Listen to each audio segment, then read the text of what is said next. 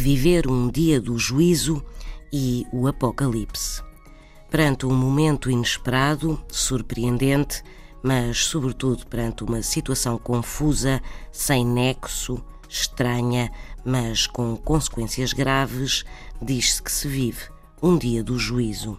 A expressão remete para a Bíblia, para o Apocalipse, segundo São João. Aí se descrevem os vários fenómenos que antecedem aquele que será o fim do mundo e o advento do juízo final. Viver um dia do juízo é assim estar perante uma situação incontrolável e com graves consequências para quem o vive.